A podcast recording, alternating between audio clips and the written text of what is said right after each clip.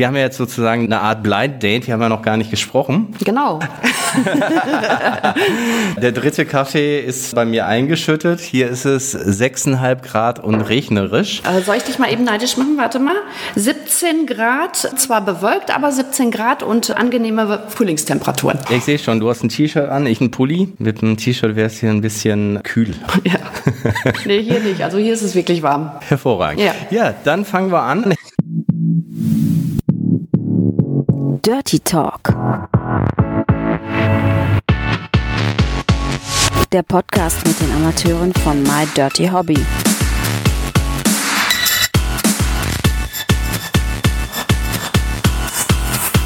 Viel Spaß dabei. Herzlich willkommen zu einer neuen Episode von Dirty Talk. Und zwar ähm, sprechen wir heute mit Tina. Hi. Schön, dass es klappt. Ja, der Werdegang ist so, wir schrauben natürlich noch ein bisschen weiter zurück von der Bankkauffrau zur Kauffrau für Erwachsenenunterhaltung. Gut formuliert, genau. Oder wie würdest du dich denn beruflich bezeichnen? Bist du Webcam-Girl, Amateur-Pornodarstellerin oder wie nennt? Erotikmodel. Ich sage immer am liebsten Erotikmodel, da ist eigentlich alles inbegriffen. Weil Webcam Girl, Girl, das hört sich dann wieder so, so jung an. Und das bin ich ja nun mal nicht mehr. Und von daher Erotikmodel passt einfach besser, finde ich. Ja. Dann heißt das, da ist aber auch noch mehr als Webcam und Amateur-Pornos drehen dabei. So rein jobmäßig bezieht sich das wirklich auf die Pornodrehs und auf die Webcam-Tätigkeit. Klar, natürlich auch noch Schreibchats, aber ansonsten nichts weiter. Das Drumherum ist ja wahrscheinlich auch relativ viel. Das ganze Thema Social Media Marketing Richtig, und so weiter. richtig, richtig, richtig. Wir hatten kurz schon drüber gesprochen. Du hast am 14.03. dein zehnjähriges Jubiläum. genau.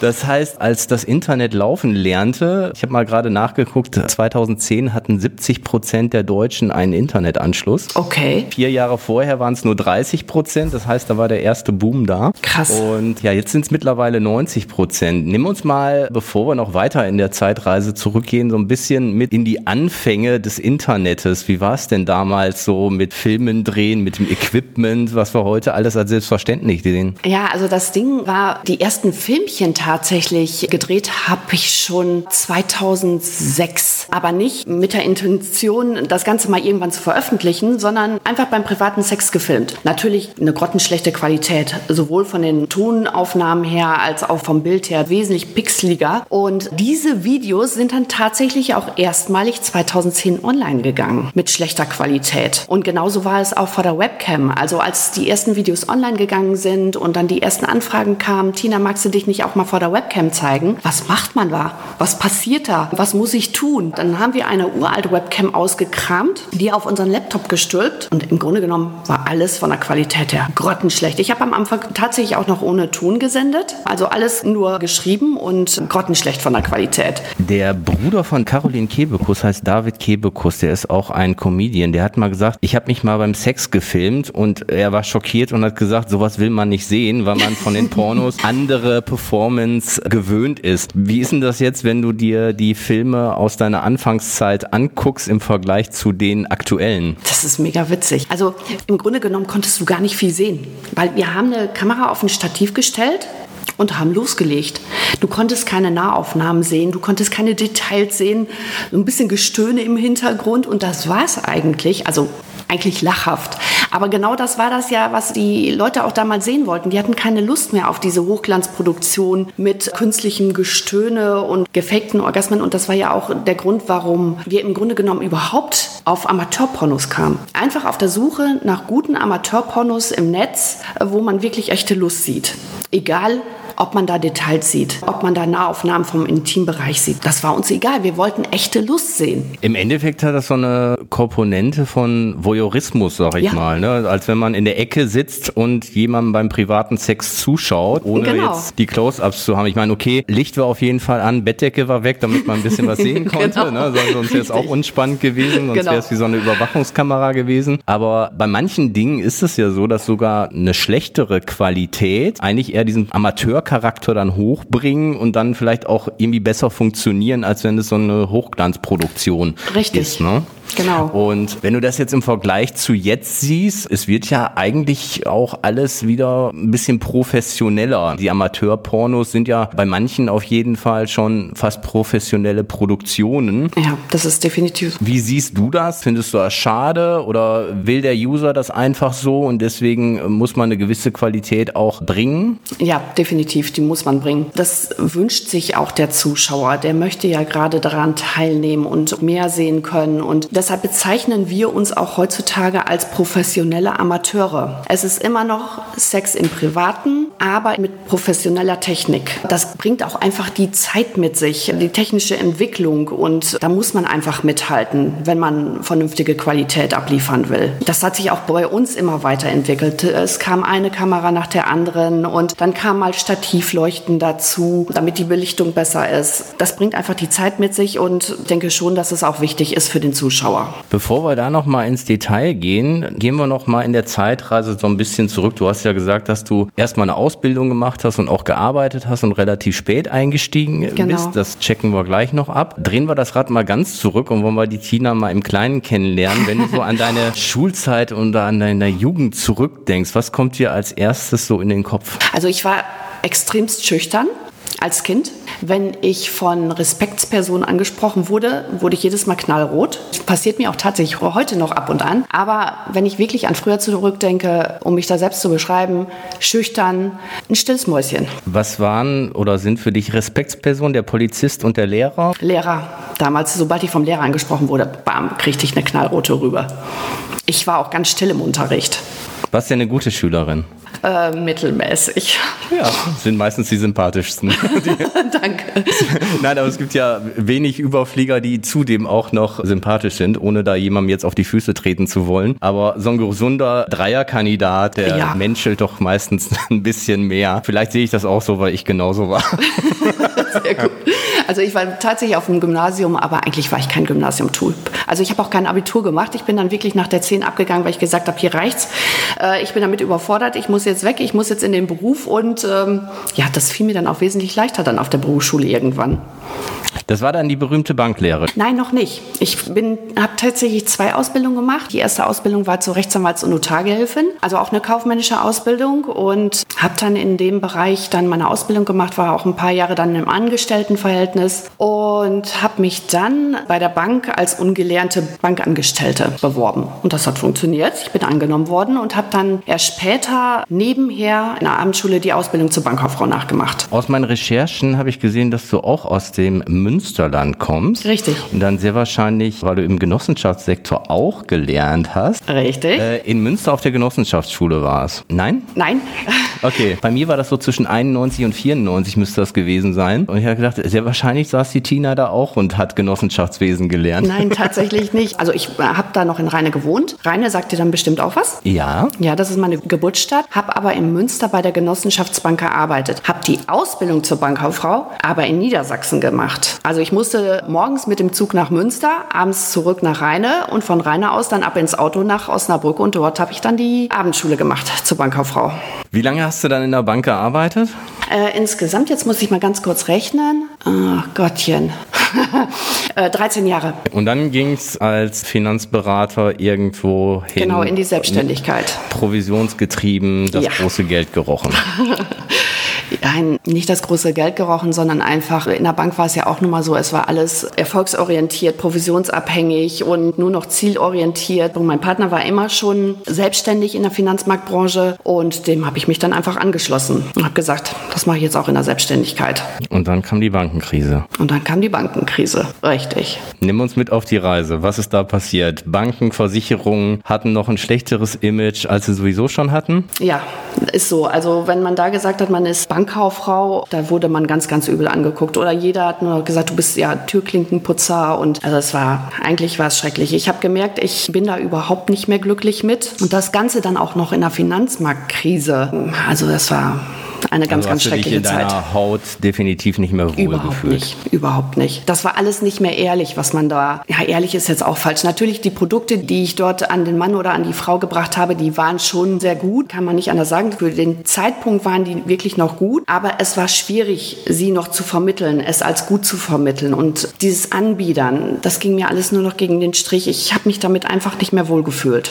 So, und wenn man jetzt die Webcam-Girls sieht, die sind ja gefühlt Anfang 20 oder vielleicht noch jünger. Und ja. du hast dich dann in der zweiten Phase deines Lebens damit beschäftigt. Man sagt ja auch, dass Frauen ab 40 umtriebiger werden oder nochmal sich neu erfinden, was Sex angeht. Nimm uns mal mit auf die Reise, wie es denn dann von der Finanzdienstleistungsbranche der Step war, dann zu sagen, ich melde mich jetzt mal auf irgendwelchen Portalen an und drehe Amateurpornos und mache Webcam. Weil das ist ja so ein 360-Grad-Turn, wenn man das jetzt erstmal von außen betrachtet. Ja, eigentlich schon. Ich habe das eben schon mal ganz kurz angeschnitten. Ich hatte mich schon des Öfteren privat beim Sex gefilmt und hatte auch eine extreme Affinität für Pornos. Diese Hochglanzproduktion, die hing mir dann irgendwann aus dem Hals raus und bei der Suche nach den guten Amateurpornos im Netz habe ich dann gedacht, Mensch, das, was da abgeliefert wird, da sind deine Amateurpornos aber doch genauso gut.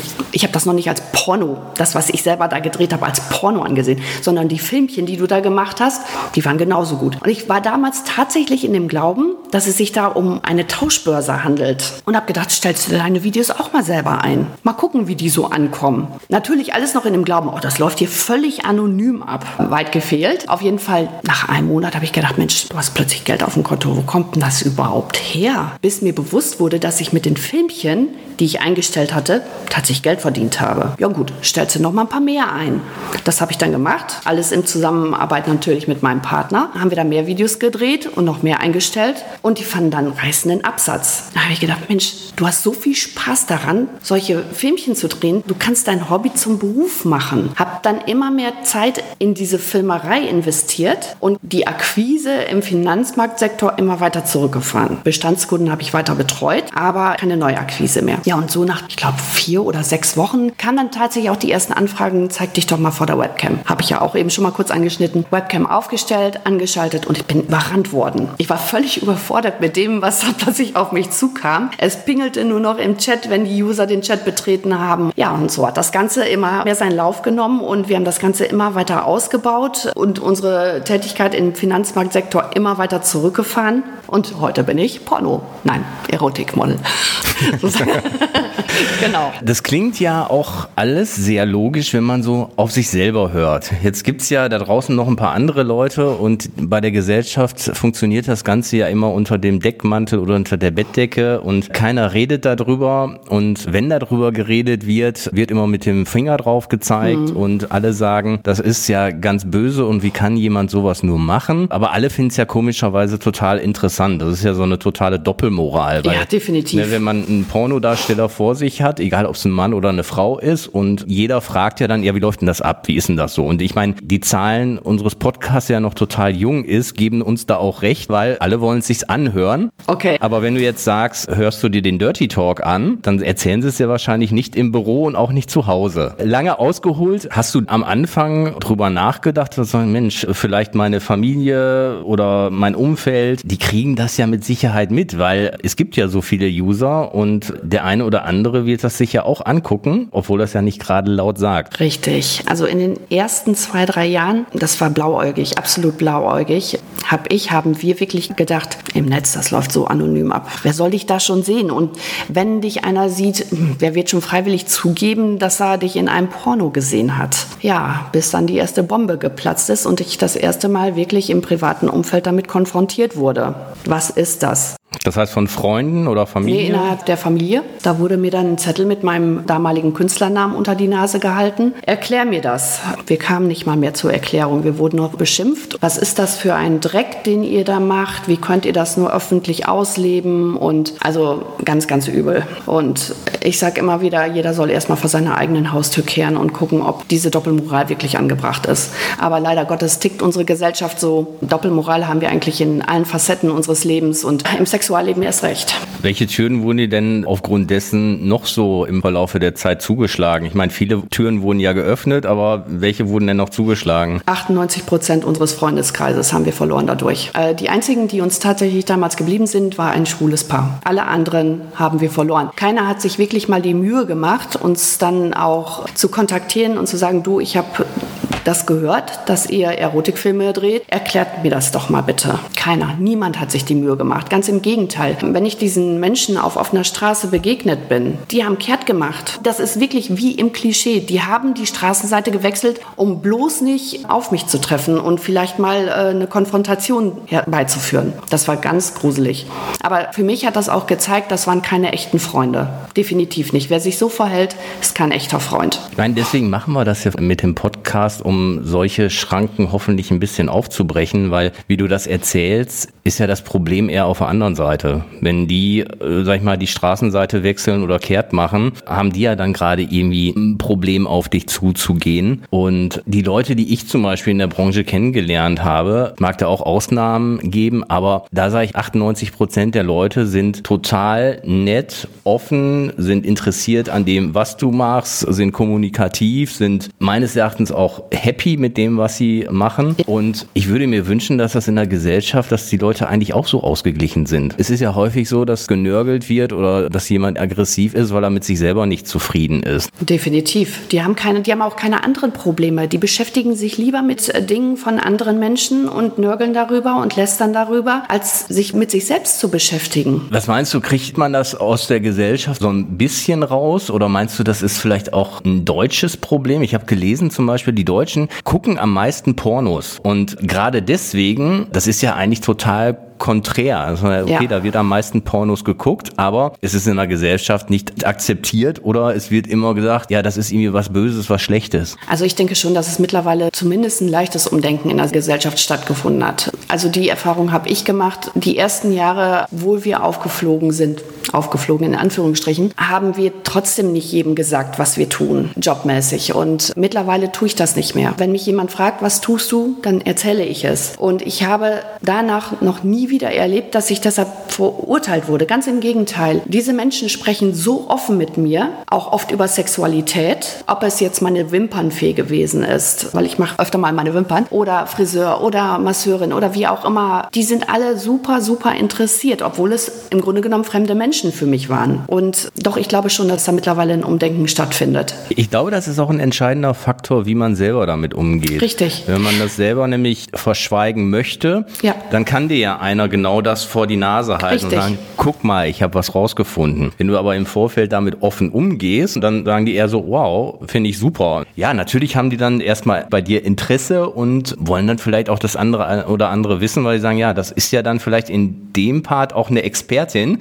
ja, wenn genau. ich da Probleme habe. Genau. Da, kann ich die ja mal dann fragen, weil ich lese ja nicht mehr die Bravo und kann nicht mehr Dr. Sommer lesen. nee, dann wird, ist Dr. Tina gefragt. ja, sehr ja. schön. Ja.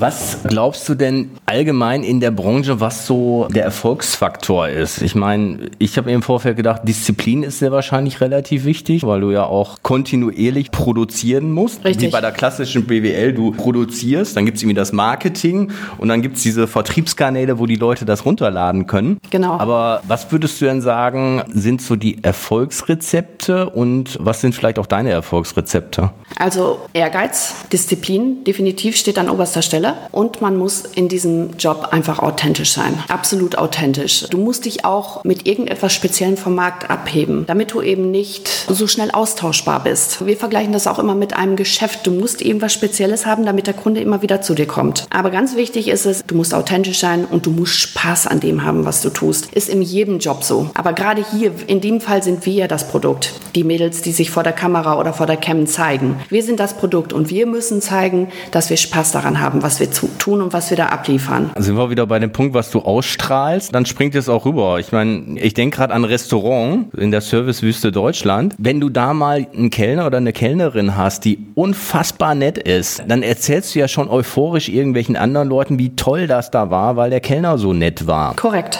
Empfehlungsmarketing ist dann wieder, weil es unter der Bettdecke ist, bei euch dann so nicht der Fall. Sagt ja nicht, ich war letztens bei der Tina im Chat oder ich habe das Video runtergeladen. Lieber Kumpel, das musst du dir auch mal angucken. Doch, das ist aber, tatsächlich auch schon vorgekommen. Du wurdest mir empfohlen.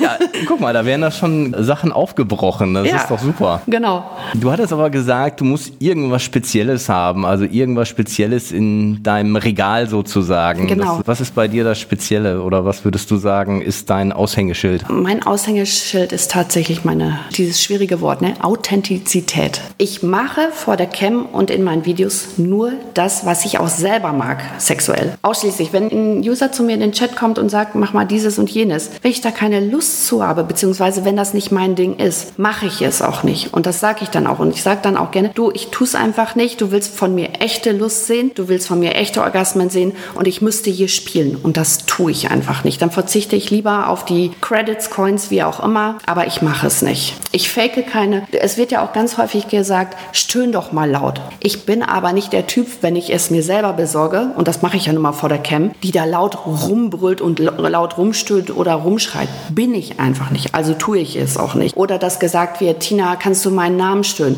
Mache ich nicht mal beim realen Sex. Also tue ich es auch nicht vor der Cam. Also ich praktiziere wirklich nur das, wo ich mich selber mit identifizieren kann, wo ich selber Spaß dran habe und auch Lust drauf habe. Das heißt, die Filme, die von dir runtergeladen werden können, ähneln eigentlich fast dem privaten Sex. Ja, definitiv. Ja, das, was man dort mit mir macht oder was ich praktiziere, das mache ich auch beim privaten Sex. Gut, der einzige Unterschied ist, dass irgendwo ein, zwei Kameras und ein paar Lichter dabei sind. Genau. Oder, aber ansonsten passiert also genau das, was dir gefällt. Ja, absolut. Und ich glaube auch, hört sich zwar jetzt vielleicht doof an, aber bei mir spielt natürlich auch mein Alter eine Rolle, dass die User zu mir kommen.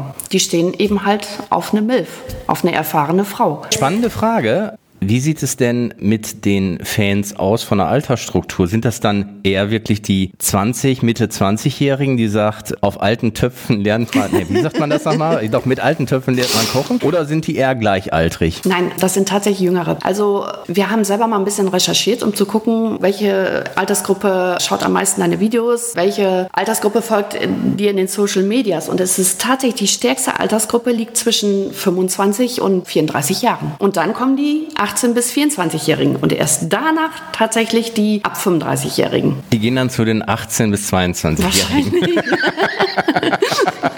genau. Was ja bei dir auch außergewöhnlich ist, beziehungsweise ich würde sagen, so ist ja wahrscheinlich auch so ein Portal eigentlich entstanden mit Amateurpornos, dass du ja wirklich reale User-Drehs machst. Richtig. Es gibt ja viele in der Branche, die ihre festen Drehpartner haben oder nur einen Drehpartner, wo jetzt gar nicht so gelebt wird, wie es vielleicht in den Köpfen der Menschen ist, weil irgendwie will man ja auch was im wahrsten Sinne des Wortes zum Anfassen haben. Ist ja ein ganz spannendes Thema, weil wenn du mit einem User oder Fan drehst, ist es ja nochmal was ganz, ganz anderes. Und Richtig. Da würde ich ganz gerne mal einsteigen, weil du wirst es natürlich besser kennen und vielleicht auch Gedanken und Geschichten im Hinterkopf haben. Aber wenn ich mir vorstelle, dass jemand Fan von dir ist und sieht dich in deinen Filmen und wünscht sich nichts anderes, als mal mit dir Sex zu haben und hat dann irgendwie die Möglichkeit und sieht dich dann wirklich, das ist ja sehr wahrscheinlich für ihn dann auch erstmal eine Situation, die ihn vielleicht überfordert. Ja. Wenn dann noch eine Kamera angestellt wird, könnte ich mir vorstellen, dass es bei dem eigentlichen erstmal Probleme kriegt, weil der viel zu viele Sachen im Kopf hat und nicht in der Hose. äh, das heißt, wie schaffst du es denn in so einer Situation erstmal ein angenehmes Umfeld für beide zu schaffen, dass sowas dann auch funktioniert bei Leuten, die das auch nicht tagtäglich machen, die jetzt keine Amateur-Porno-Darsteller sind? Ja, die meisten kommen mit einer riesengroßen Nervosität zu mir. Schreiben das auch im Vorfeld schon. Also ich kommuniziere auch im Vorfeld schon mit diesen Usern und versuche denen natürlich auch ein bisschen die Angst zu nehmen. Andererseits sage ich immer, jemand, der nicht nervös ist, den würde ich dann schon eher für oberflächlich halten. Also mir ist jemand lieber, der nervös ist und der mir zeigt, du, ich habe da ganz viel Respekt vor. Der ist mir lieber als so ein überheblicher Typ. Und wenn die dann zu mir kommen, dann wird auch immer erstmal gequatscht. Wir trinken was zusammen, wir quatschen, wir sprechen alles durch und ganz schnell merken, und das wird auch immer wieder so zurückgegeben, dass sie bisher jeder gesagt hat, Mensch, Tina, bei dir läuft das wirklich so locker ab und wir haben da auch, abgesehen jetzt vom Dreh, immer so viel Spaß dabei. Das hätte ich niemals im Vorfeld gedacht. Und alleine damit nehme ich denen immer schon so ein bisschen die Nervosität, dass ich erstmal mit denen quatsche, ein bisschen rumflaxe. Und wenn es dann zum Dreh selber kommt,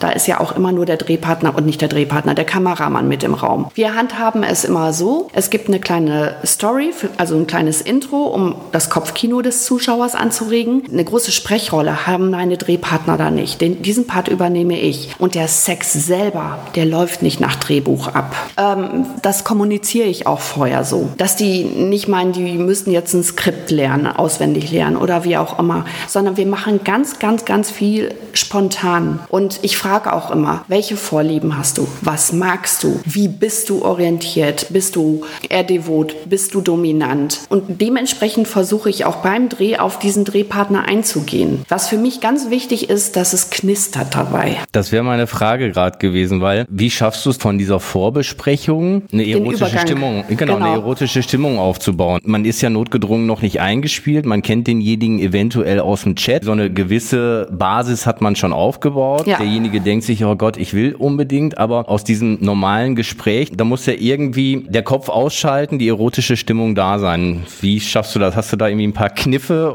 Knutschen.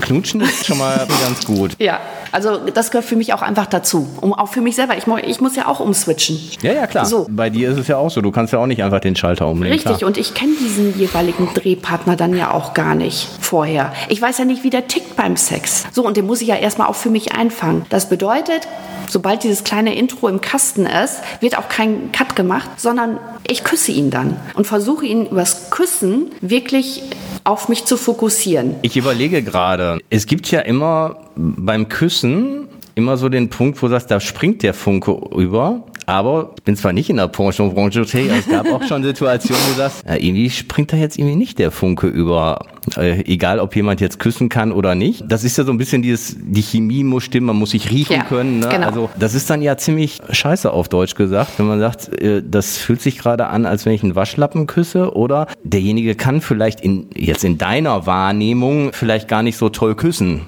Ähm, ja, natürlich hast du immer mal wieder jemand dabei, wo du merkst, der Funke springt jetzt nicht wirklich über. Das zeige ich aber nicht. Dann gehst du eine Etage tiefer. Richtig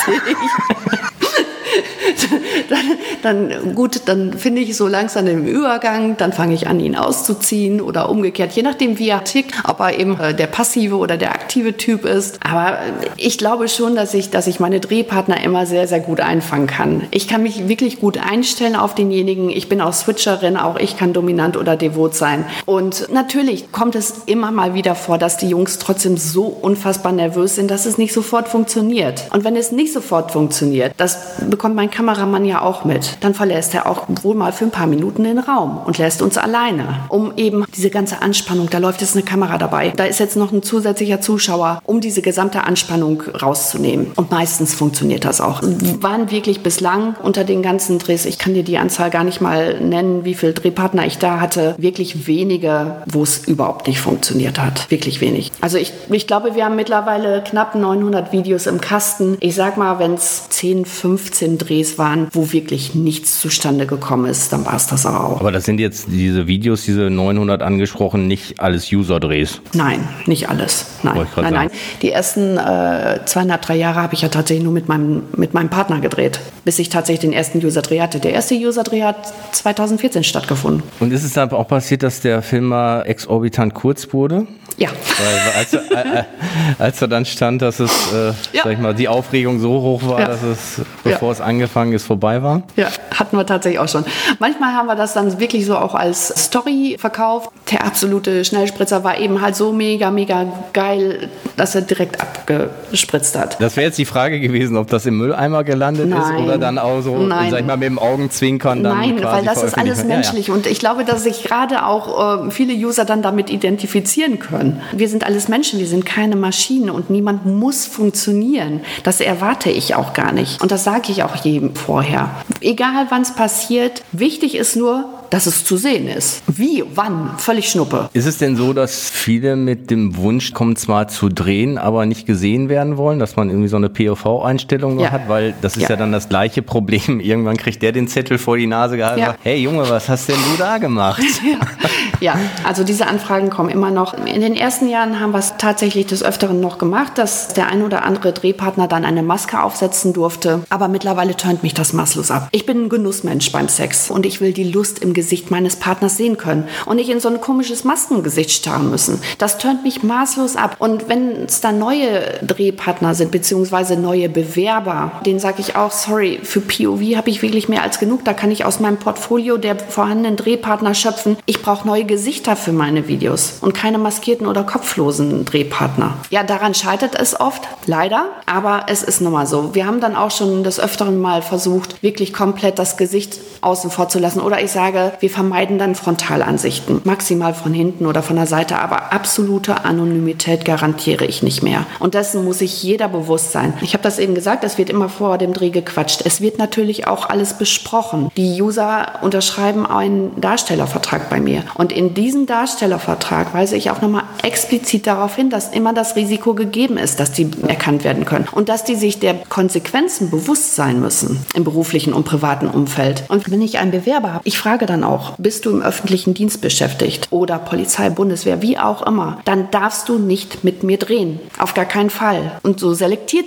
sich dann das ganze Feld der Bewerber dann auch ganz schnell. Obwohl ja die Einstellung auf die Frau beim Sex eigentlich wichtiger ist. Ne? Ja. Das wollen die Leute ja sehen. Die wollen ja nicht den Typen sehen, wie er da Ja. was macht. Aber aufgrund meines Alters wollen die User oder die Zuschauer ganz oft sehen, ist der wirklich jünger als Tina oder nicht. Okay, Weil ja, darauf klar. stehen sie dann einfach. Und wenn das Gesicht nicht zu sehen ist, dann kannst du jeden nehmen. Hauptsache, der hat einen relativ jung wirkenden Body. Die wollen dann auch das Gesicht sehen und wirklich sehen, ist es jemand jünger oder nicht. Witzigerweise, kleine Anekdote, wir haben jetzt im Februar, der jetzt erstmal in der Mitte ist, schon über 35.000 Hörer beim Podcast gehabt und in Summe weiß ich gar nicht, da sind wir schon sechsstellig. Es hat noch niemand gefragt, wer der Typ eigentlich ist, der die Leute interviewt. Das finde ich so witzig. Echt nicht? Oh, du kommst ja wirklich zu kurz. Nee, aber ich finde das spannend, weil ich habe mir im Vorfeld gar keine Gedanken gemacht und ich muss mal gucken, ob ich es drin lasse im Podcast oder ob ich es rausschneide, diesen Part. also ich persönlich, wenn ich ein Hörer wäre, Ja. mich würde doch interessieren, wer ist denn dieser Typ, der die ganze Zeit diese Mädels da interviewt? So, liebe Zuhörer, ich werde euch jetzt mal meinen Interviewpartner vorstellen. Das ist der liebe Mario. Hallo Mario. So, jetzt könnt ihr ja alle recherchieren und mal gucken, welcher Mario. Ja, ich habe jetzt mal keinen Nachnamen genannt, weil ich nicht wusste, ob ich das darf oder nicht. Entweder aus Italien oder aus den neuen Bundesländern, wo der Name ja fast so häufig ist wie Ronny. Ernsthaft? Das ist mir neu. Ja, habe ich auf jeden Fall immer gehört. Herrlich. Wie gesagt, das fand ich auch total witzig. Dann habe ich gelesen, entweder du hast schon oder du hast vor, eine Autobiografie zu schreiben, endlich seriös. Erzähl mal was davon. Also ich habe sie noch nicht geschrieben. Ich habe das mal in Angriff genommen mit einem Ghostwriter. Weil äh, mir selber fehlt die Zeit dazu, das Ganze zu schreiben. Ähm, liegt momentan allerdings auf Eis. Ich hatte tatsächlich schon einen Verleger. Also das Ding stand wirklich kurz davor, jetzt wirklich geschrieben zu werden. Aber Umstände im privaten Umfeld haben mich dazu veranlasst, das Ganze erstmal auf Eis zu legen. Ja, der Ghostwriter kann ja die zwei Folgen des Podcastes anhören, dann hat er schon mal wieder ein bisschen Input.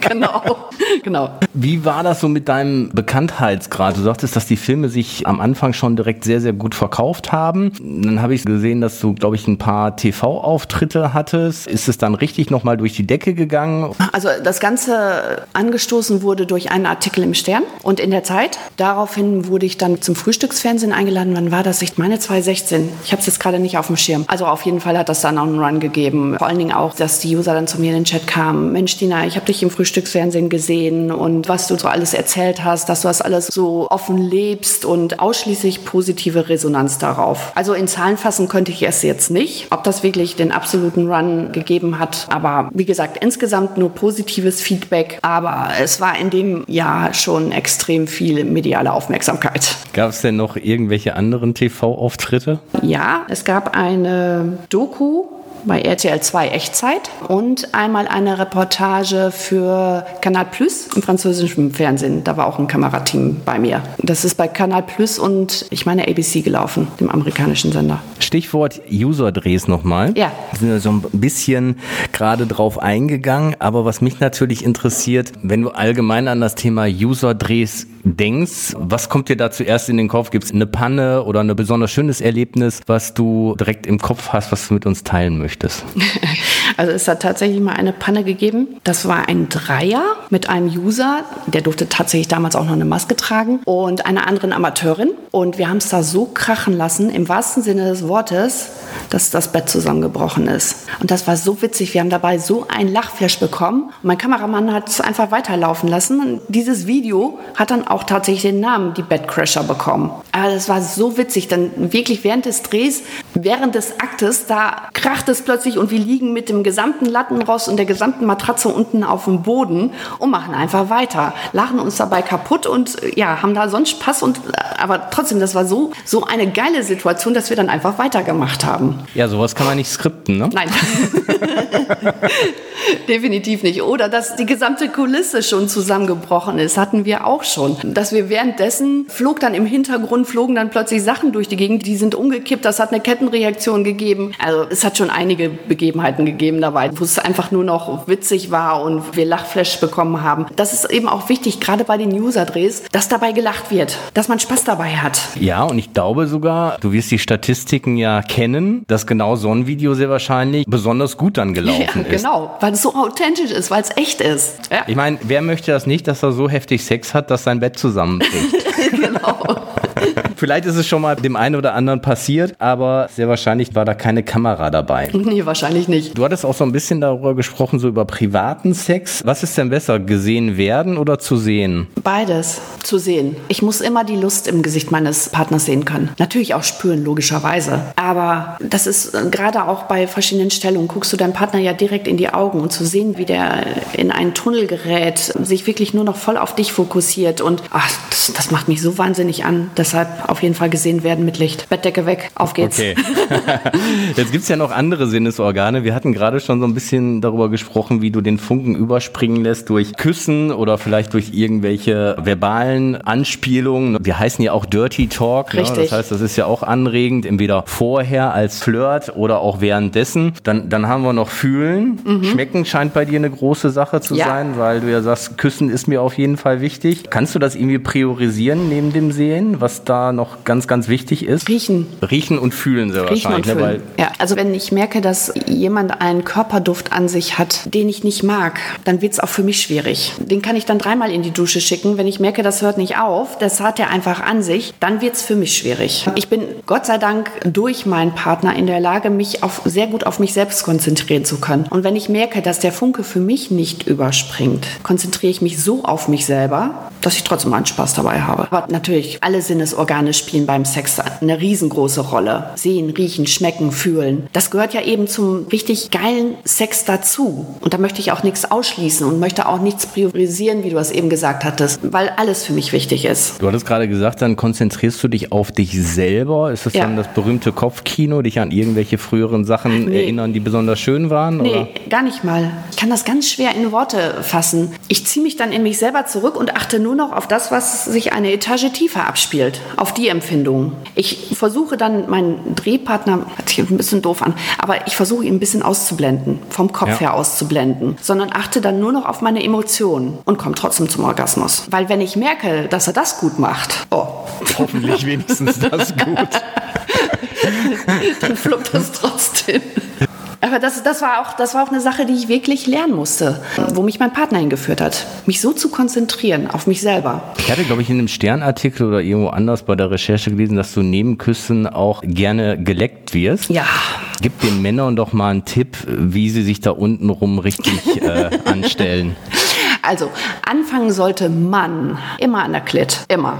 Und da nicht nur langsam, sondern wirklich ordentlich züngeln, saugen, knabbern. Weil viele Frauen, ich weiß nicht, ob die Schar der Männer das hier weiß, aber die meisten Frauen bekommen nur einen äh, Orgasmus über die Klitoris. Gar nicht vaginal, sondern über die Klitoris. Und die spielt eine ganz große Rolle, vor allen Dingen bei den meisten Frauen. Deshalb immer an der Klit anfangen. Und dann ruhig mal ein, zwei Fingerchen dazu nehmen. Und diese Kombination, ach, die kann schon einiges ausmachen. Ich bin zwar kein Mediziner, aber ich glaube, anatomisch gesehen ist es ja mit der Klitoris fast so, dass die wie der Penis beim Mann ist. Ne? Ja, die schwillt und, an. Äh, und daran kann genau. man sehr gut merken, wird es jetzt gerade geil oder nicht. Die muss anschwellen. Dann wird sie geil. Wenn die Frau noch feucht wird, ist das auch ein Indikator, ja, wenn natürlich. wir jetzt mal hier ins Dr. Sommer-Team zurückkehren.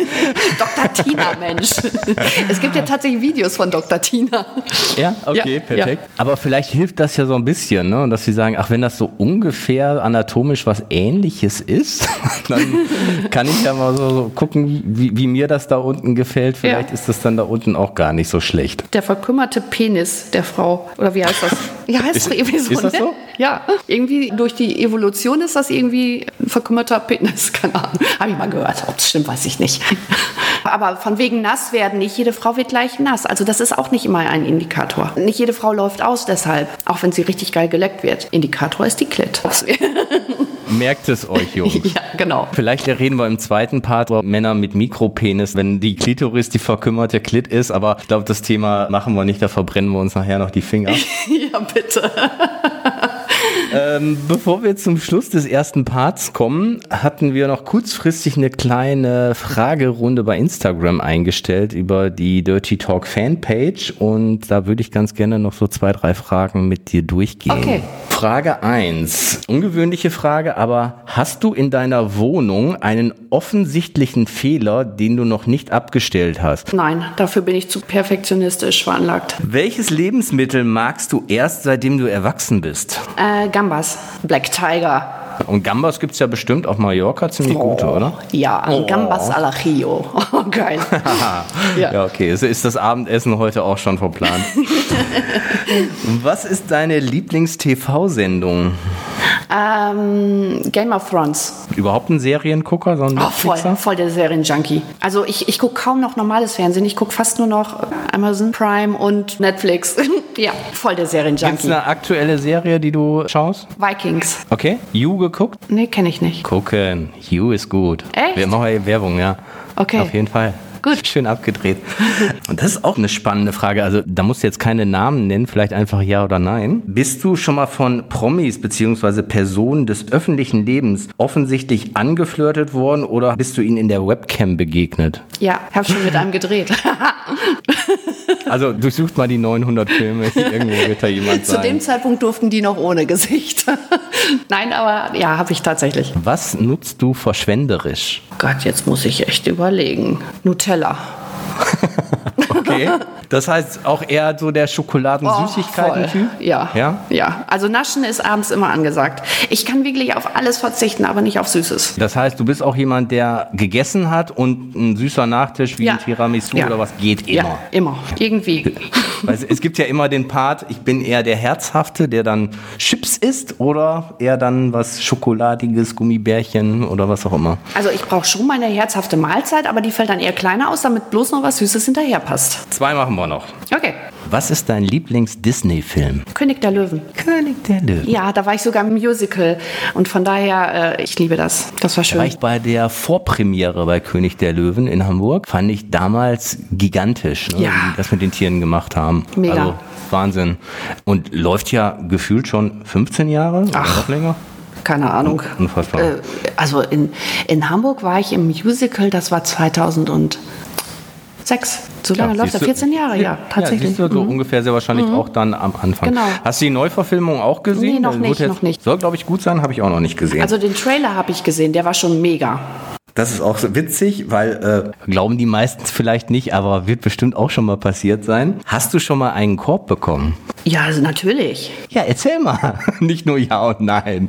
Ähm, also im, im, Privatleben sicherlich habe ich da Körbe damals bekommen von Typen, die mir gefallen haben. Oder nee, Moment, das war mal wo war das denn? Ich glaube, das war mal Karneval Altweiber. Da war ich los und äh, wurde da auch angebaggert von jemandem und da habe ich gesagt, du, wenn du mehr von mir willst, dann aber vor laufender Kamera. Oh, nee. da verzichte ich lieber auf dich. So toll bist du dann doch nicht. okay, da war er dann überfordert. Ohne Kamera hätte er bestimmt gewollt, wenn er dich schon angeflirtet hat. Ja, ohne Kamera, hat. ja, das wollen sie ja alle, ne? genau. Ja, ist doch so. Ich brauche Content. genau. Sex habe ich genug. Hallo, alles für die Coins.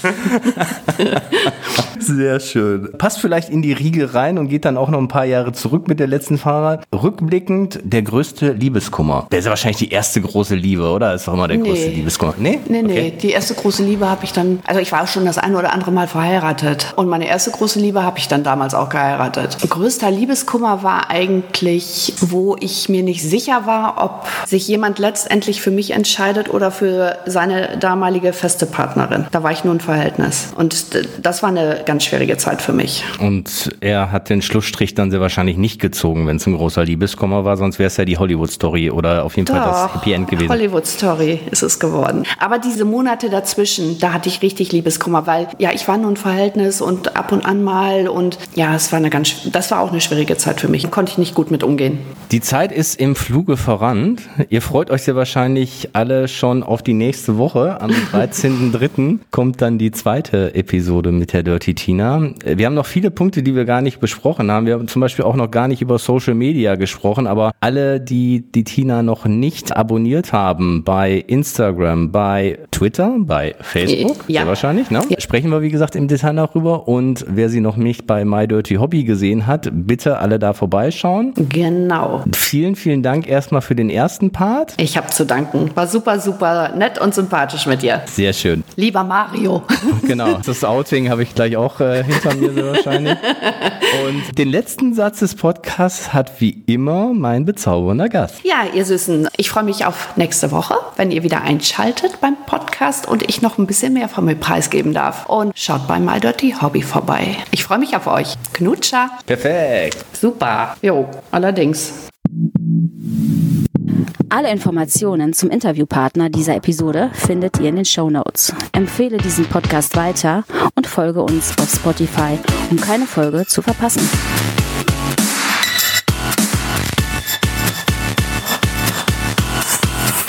Bis zum nächsten Mal.